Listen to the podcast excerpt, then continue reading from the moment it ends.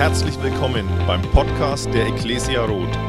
Wir freuen uns, dass du dir die Zeit nimmst, diese Predigt anzuhören und wünschen dir dabei eine ermutigende Begegnung mit Gott. Also erstmal freue ich mich wahnsinnig, dass ich hier sein darf. Es ist ja schon wirklich toll, so viele glückliche Gesichter auch am frühen Morgen denn schon zu sehen. Super.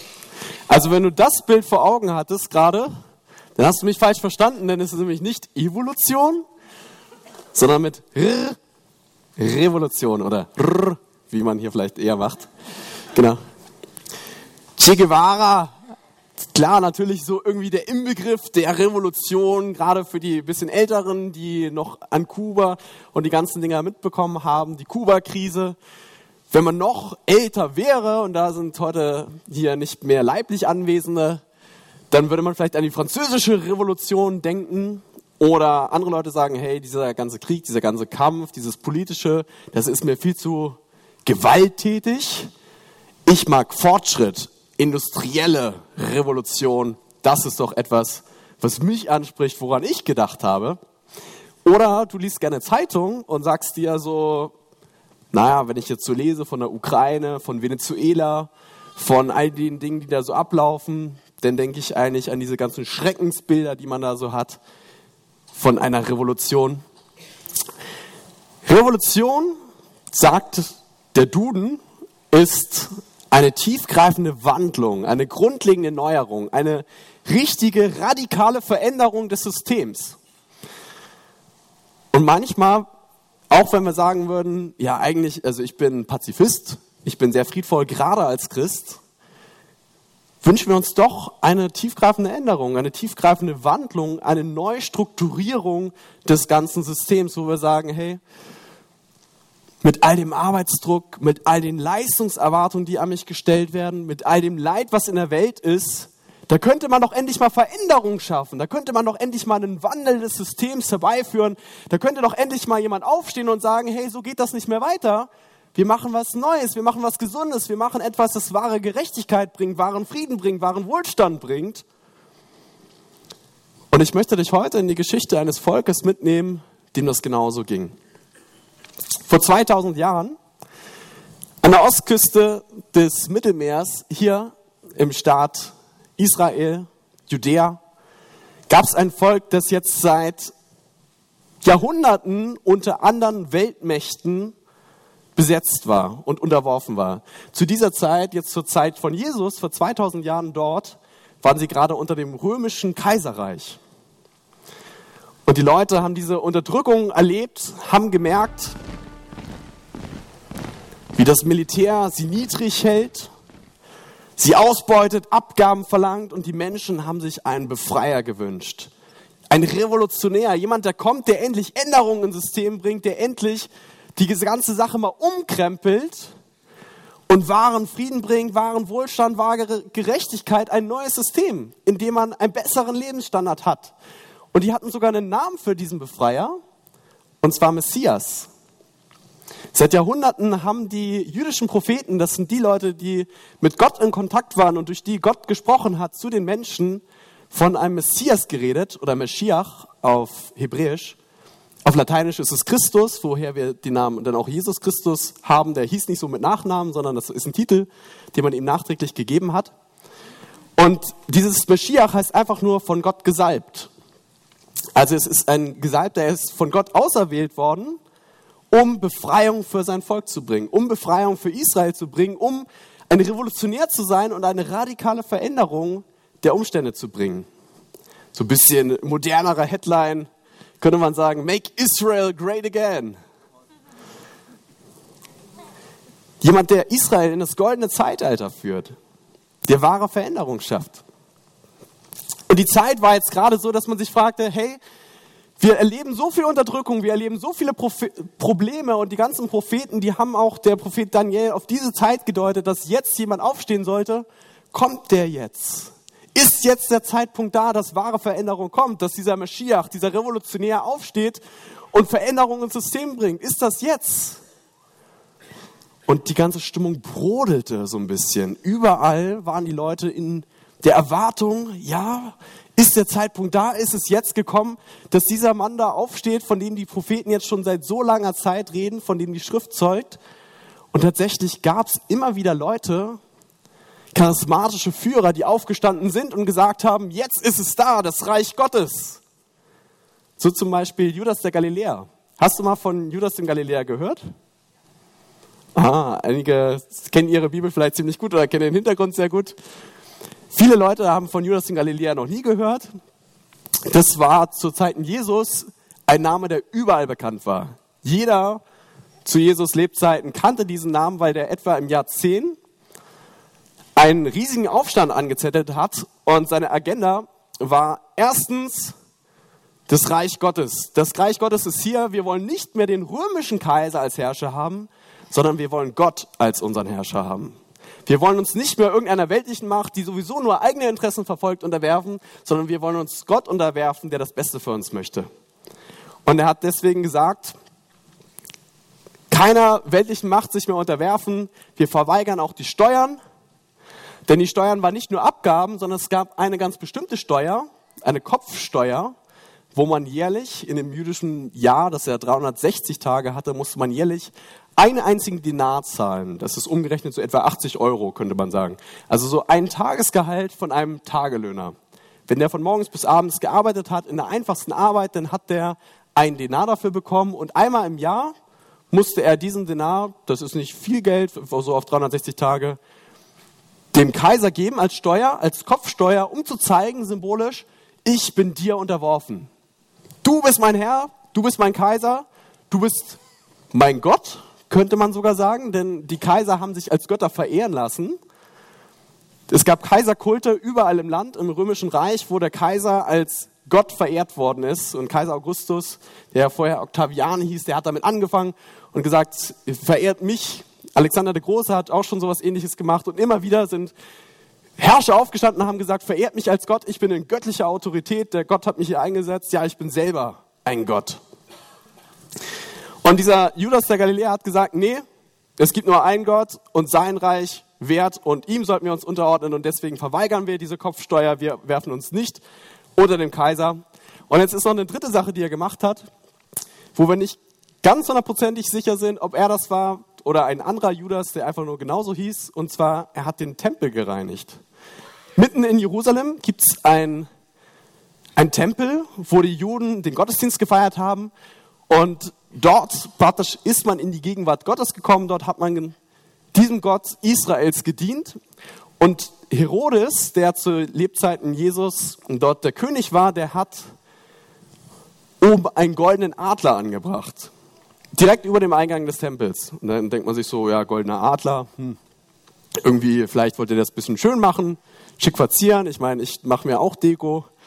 Besonders zu Ostern oder so hänge ich mir auch viele, viele Sachen irgendwo so mit auf. Aber der hat das nicht nur aus Deko-Zwecken gemacht, sondern der wollte damit was ausdrücken. Dieser goldene Adler, der Aquila, vielleicht einige, die Spanisch können oder so, Aguila heißt er bis heute noch, Adler, ist das Zeichen des römischen Militärs. Das war der Bote Jupiters, dieser Adler. Und das war das Zeichen der römischen Macht, dieser goldene Adler. Und das hatten die überall auf ihren Standarten. Jemand, der gerne Asterix und Obelix liest, der kennt diese ganzen Heerstandarten mit diesem goldenen Adler da vorne mit drauf. Und die waren so wertvoll, dass die, wenn die Standarten verloren gegangen sind, manchmal die Leute noch jahrzehntelang probiert haben, die zurückzubekommen. Also Schlacht von Varus Schlacht, Teutoburger Wald, wo dieses Varus gibt mir meine Armeen zurück, da hat Rom einige Standarten an die Germanen verloren und die haben noch über 30 Jahre immer wieder probiert, die zurückzukriegen und zurückzuerobern, die Standarten. Also so wertvoll war das, so eine starke Symbolkraft für die römische Macht, für das römische Reich hatte dieser Adler. Und Judas der Galiläer hat sich gesagt, wenn dieser Adler da über dem Tempel steht, dann heißt es, die römische Macht steht über unserem Gott. Wenn der goldene Adler Roms über unserem Tempel steht, dann will der Kaiser damit ausdrücken, die römische Macht ist höher als der jüdische Gott. Die römische Macht ist größer als die Macht, die ihr da verehrt. Verehrt mich, verehrt den Kaiser, den römischen, der wahre Macht hat.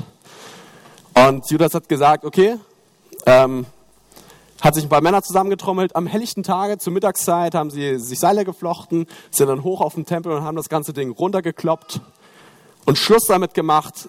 Haben gesagt, Reich Gottes ist hier, keine Steuer mehr, keine Unterwerfung, wir haben nur einen einzigen Gott. Und viele Leute dachten sich jetzt, hey, ist das nicht vielleicht dieser Meschiach? Ist das nicht vielleicht der Revolutionär, der kommen sollte, von dem die Propheten geredet haben, der jetzt Veränderungen in das System bringt? Ist er vielleicht derjenige, an dem wir unsere Hoffnung knüpfen können, der diesen Wohlstand bringen wird, der das Reich des Friedens bringen wird, der Israel great again macht? Und andere haben gesagt, naja, ähm, sieht vielleicht ganz gut aus, aber da fehlen noch ein paar Sachen. Nämlich haben ja die Propheten auch gesagt, zum Beispiel, dass der Meschiach, der Revolutionär, der Befreier aus Bethlehem kommen soll. Und das tut er ja gar nicht. Oder er soll zum Beispiel mit einem Esel nach Jerusalem reiten. Oder er soll von einer Jungfrau geboren sein. Oder Hände und Füße durchbohrt kriegen und für die Sünden aller sterben. Und irgendwie passt so nichts davon auf Judas den Galiläer. Obwohl er eine sehr beeindruckende Person ist. Nachdem Judas der Galiläer diese Sachen getan hat, vor allen Dingen auch die Steuern verboten, sind die Römer sofort aufmarschiert mit dem Militär, das ja weit überlegen war, sind hin und haben ihn Kopf kürzer gemacht. Und das war das Ende von Judas dem Galiläer. Seine Widerstandsbewegung lebte noch einige Jahrzehnte weiter. Die Zeloten habt ihr vielleicht mal gehört, die Eiferer. Es waren so Guerillakrieger, die in Israel probiert haben, die Römer trotzdem noch rauszukriegen. Und das hat später zur Zerstörung des Tempels geführt. Aber jetzt, 20 Jahre nach Judas dem Galiläer, um das Jahr 30 herum, passiert etwas Sensationelles. Jesus von Nazareth reitet auf einem Esel nach Jerusalem ein. Und alle denken sich, hä, ein Esel? Was ist daran jetzt besonders? Was ist daran sensationell? Warum ist das jetzt irgendwie nennenswert? Aber wenn wir uns erinnern, hey, der Esel, das war doch das Zeichen für den Meschiach, für den Befreier, für den Retter, der kommen soll. In Sacharja heißt es, du Tochter Zion, freue dich sehr und du Tochter Jerusalem, jauchze, siehe, dein König kommt zu dir, ein Gerechter und ein Helfer, arm und reitet auf einem Esel. Hey, und dieser Typ, der reitet nicht nur auf dem Esel, sondern der ist sogar noch aus Bethlehem. Und es gibt Leute, die sagen, dass seine, seine Mutter noch Jungfrau war, als Jesus empfangen worden ist. Und die checken das und die kommen alle raus auf die Straße, um diesen Menschen zu sehen, der da auf dem Esel reinreitet und rufen, Hosanna, Hosianna. Was übersetzt heißt, rette doch, hilf doch. Das ist praktisch so, befreie uns, hilf doch, hol uns aus dieser Lage raus. Du bist doch der Befreier, du bist doch der Revolutionär, der die ganze Sache jetzt ändern wird, das ganze System umstürzen wird und uns Freiheit bringen wird. Rette, Hosanna. Und was macht Jesus? Er geht in den Tempel. Er geht in den Tempel und sorgt dort für Ordnung, lässt wieder die geistliche Macht dort regieren und herrschen. Und jetzt ist die ganze Lage so am Zittern. So, jeder denkt sich, wow, hast du das mitbekommen?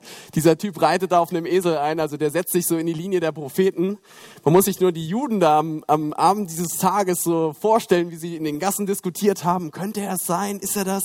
Wärst du bereit zu kämpfen, wenn er jetzt zu den Waffen ruft? Wärst du mit dabei? Wie Judas der Galiläer hat Jesus gesagt, das Reich Gottes ist hier. Er hat den Tempel gereinigt. Jetzt fehlt eigentlich nur noch eins. Steuern verweigern. So, und mit diesem Hintergrundwissen steigen wir jetzt, ich weiß, das war eine sehr, sehr lange Herführung, in die Geschichte von heute ein. Ja, wenn die Herführung schon so lange ist, wo soll das dann enden? Ja? Lukas 20, Vers 20 bis 26. Und sie belauerten ihn und sandten Leute aus, die sich stellen sollten, als wären sie fromm.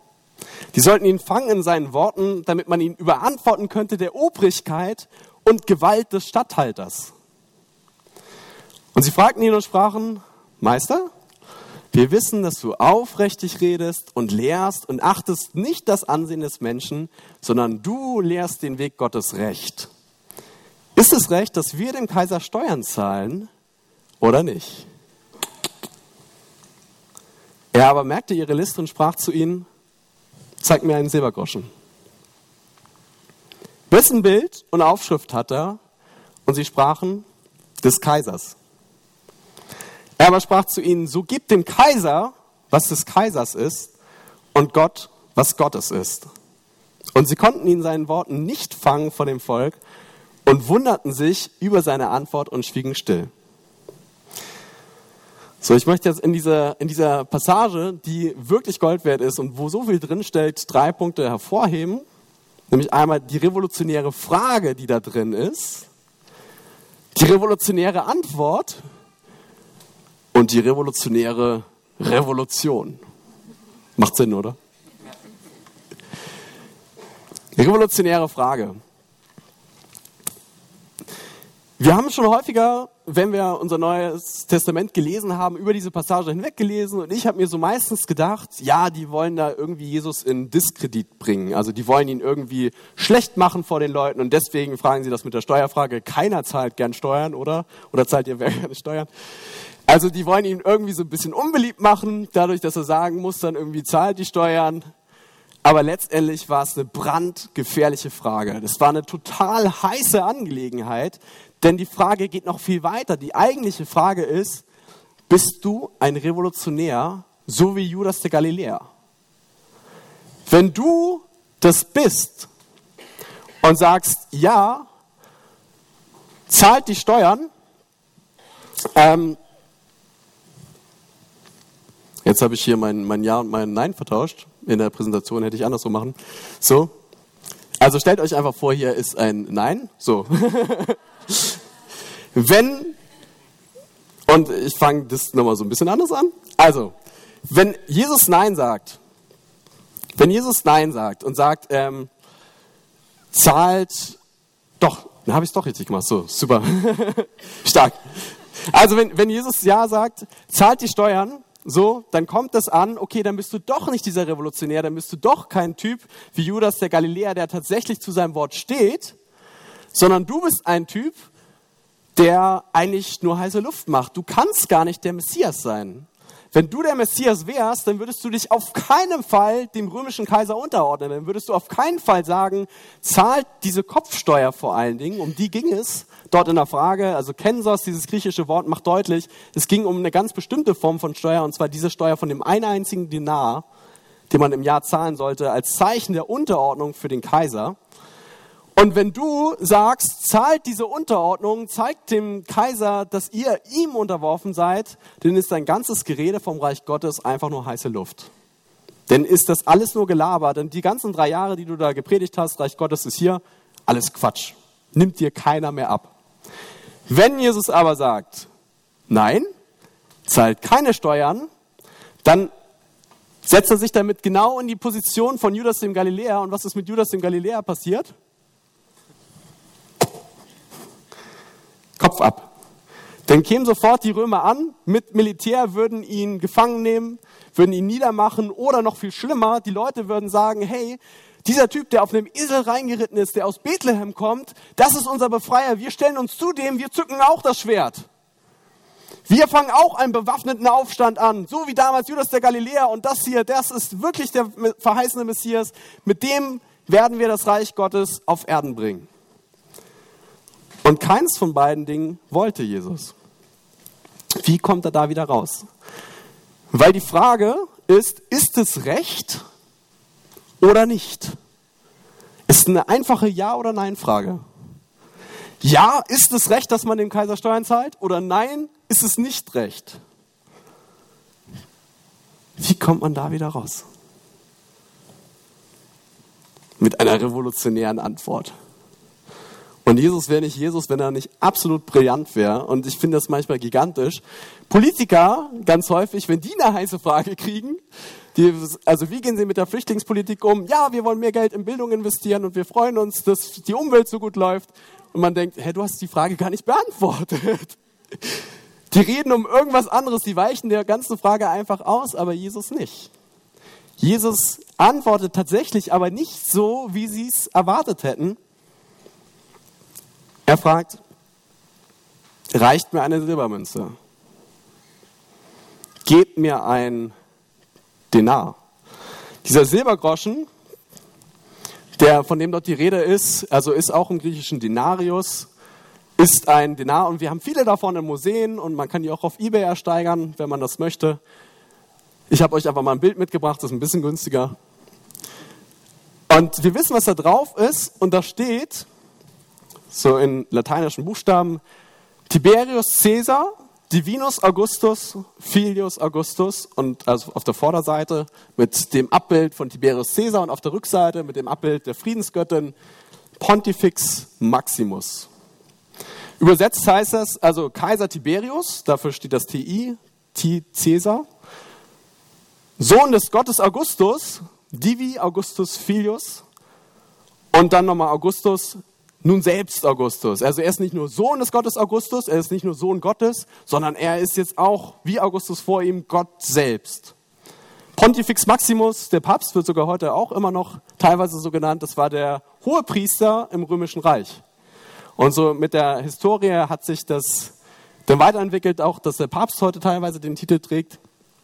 Aber der damalige Hohepriester, also eigentlich, wenn man das jetzt übersetzt, steht da König König Tiberius, Tiberius der Sohn Gottes, Tiberius der Hohepriester und Tiberius der Gott. Und einige Leute kommen jetzt vielleicht ein bisschen ins Nachdenken. Moment mal, hat nicht Jesus die gleichen Sachen auch über sich gesagt? Hat nicht Jesus auch gesagt, dass er ein König ist? Die haben ja auch Inri, so den König der Juden oder so da angenagelt. Also tatsächlich, Jesus hat behauptet, er sei ein König. Dann hat er doch auch gesagt, er ist der Sohn Gottes. Petrus sagt ja, du bist der Christus, der Sohn des lebendigen Gottes. Und Jesus sagt, Fleisch und Blut haben dir das nicht offenbart. Also Jesus stimmt ihm zu, sagt, bezeichnet sich als den Sohn Gottes. Hohepriester, Hebräer 1 oder Hebräer 5 und so weiter. Und Gott selbst ich und der Vater sind eins, sagt Jesus im Johannesbrief, äh, im, im Johannesevangelium. Und in 10, also Johannes 10, 31, ich und der Vater sind eins und da hoben die Juden abermals Steine auf, ihn, ihn zu steinigen und wollten ihn umbringen, weil er sich selbst Gott gleich macht. Also man hat diesen Tiberius, der das von sich sagt, und Jesus hält das hoch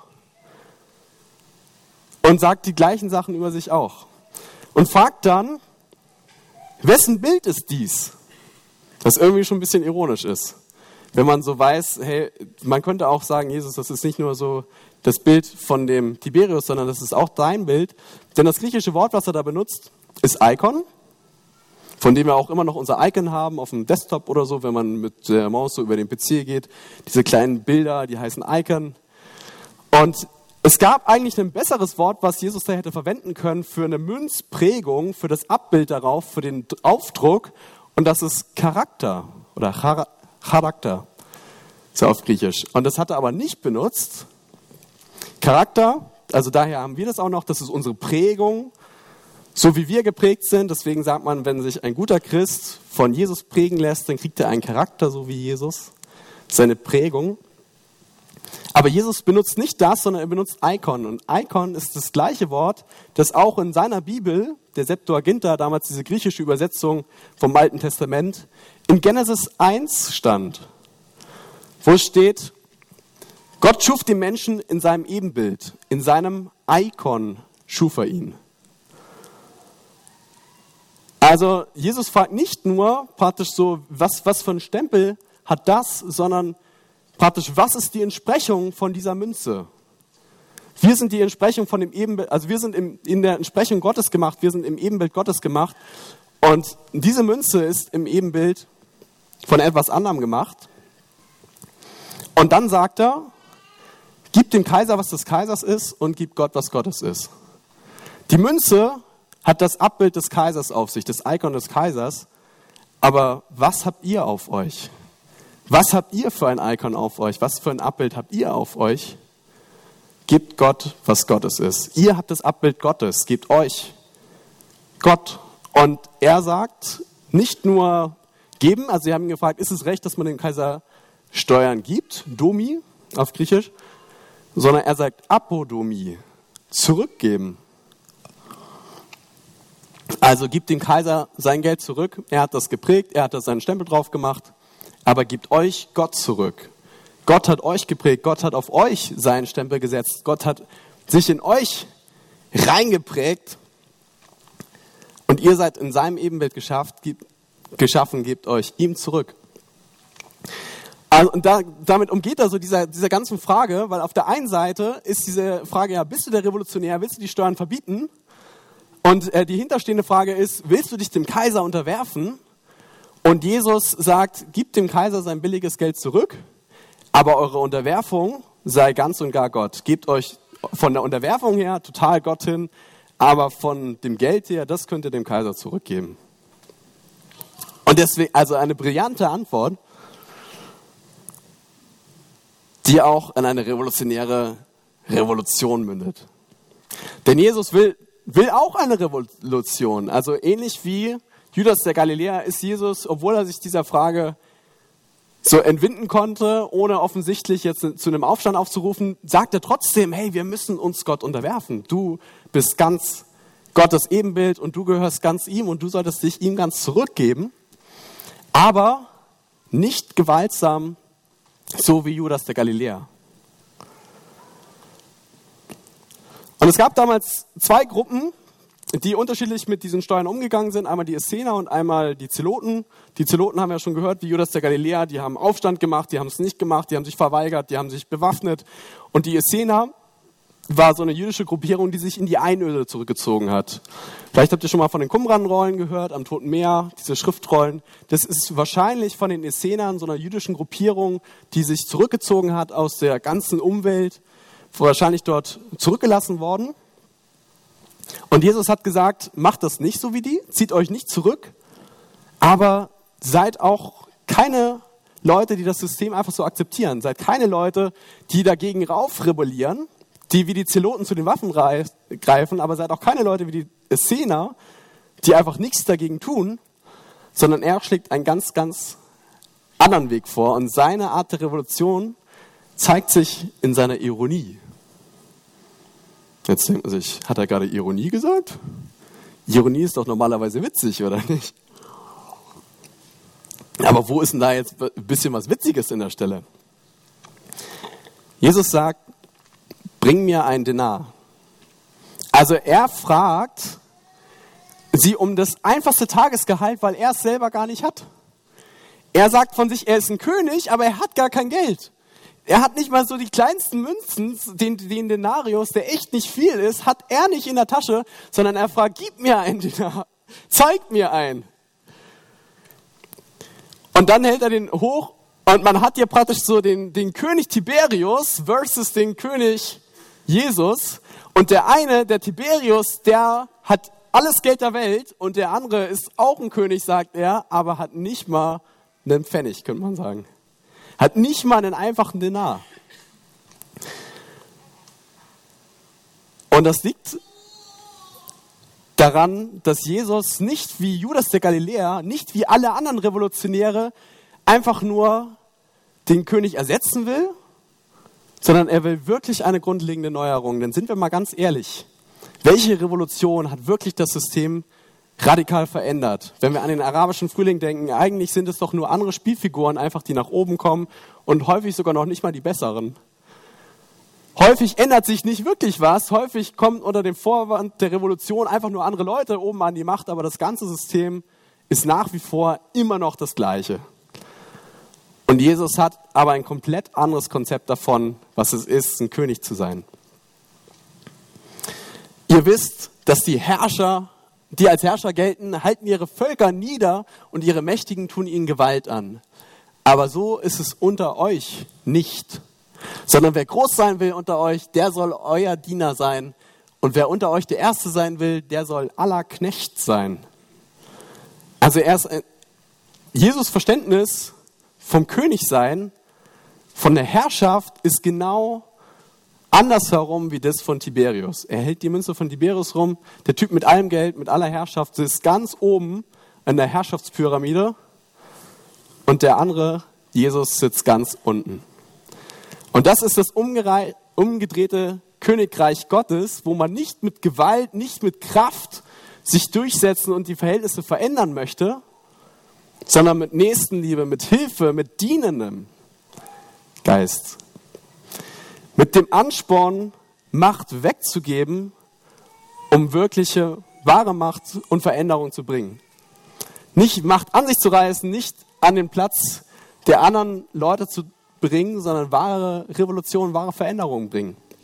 Jetzt fragst du dich, wow, ja, sowas irgendwie, das würde ich auch gern können, aber wenn da so ein großer, starker Krieger vor mir steht, das ist doch, das ist doch kaum machbar, oder?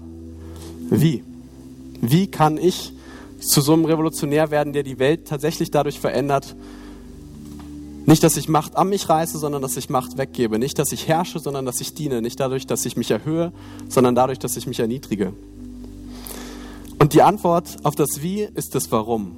Wenn wir verstehen, warum Jesus der König ist, der keinen Pfennig hat, der keinen Denar hat, warum Jesus der König ist, der eine Dornkrone statt einer Warenkrone aufbekommen hat, der ein blutiges Gewand tragen musste anstatt einen roten Pelz.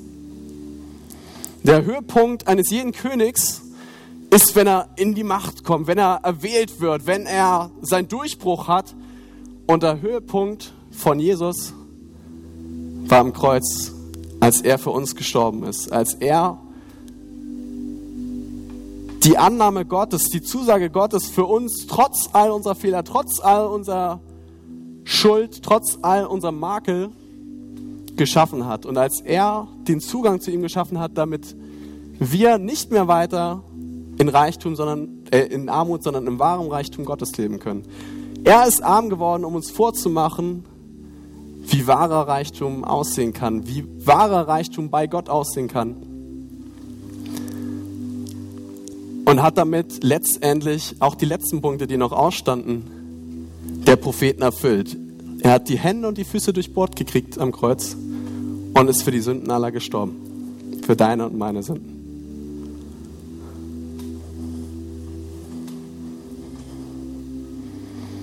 Und ich schließe jetzt mit den Worten von Gamaliel. Gamaliel, das war ein, ein äh, Gelehrter zu der Zeit, der auch Paulus unterrichtet hat. Und gerade nachdem Jesus tot war und auferstanden ist und die ganzen Jünger diese Botschaft verbreitet haben von diesem Königreich, das andersrum funktioniert, hat Gamaliel gesagt, vor einiger Zeit stand Teudas auf und gab vor, er wäre etwas und ihm hing eine Anzahl Männer an, etwa 400. Aber der wurde erschlagen und alle, die ihm folgten, wurden zerstreut und vernichtet. Danach stand Judas, der Galiläer, auf in den Tagen der Volkszählung und brachte eine Menge Volk hinter sich zum Aufruhr. Und der ist auch umgekommen und alle, die ihm folgten, wurden zerstreut. Und nun sage ich euch, lasst ab von diesen Menschen, also den Jüngern von Jesus, und lasst sie gehen. Ist dies Vorhaben oder dieses Werk von Menschen, so wird es untergehen. Ist es aber von Gott, so könnt ihr es nicht vernichten. Und ohne es zu wissen, er war eigentlich so ein Liberaler, den man wo man vermuten könnte, er dachte, das wird wahrscheinlich untergehen, so wie alle anderen Revolutionen auch, die nicht wirklich eine nachhaltige Veränderung gebracht haben, sind wir hier 2000 Jahre später und die Revolution ist größer, als sie es je war.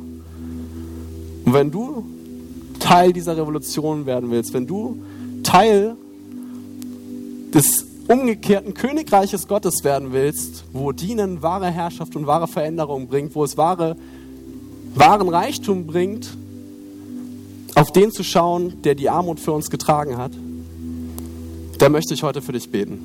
Wenn du diesen jemanden kennenlernen willst, wenn du von diesem jemanden verändert werden möchtest,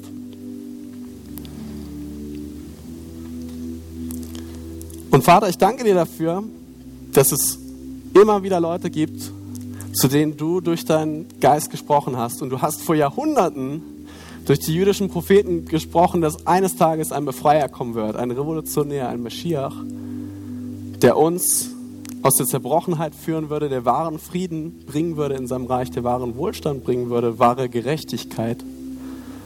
Und ich bitte dich, dass du uns in dieses Reich mit aufnimmst. Ich bitte dich, dass du uns wirklich unsere Schuld komplett vergibst und dass du für allejenigen, die dich kennenlernen wollen, die diesen Meschiach, diesen Befreier in ihrem Leben haben wollen, dass du die Möglichkeit dazu schaffst.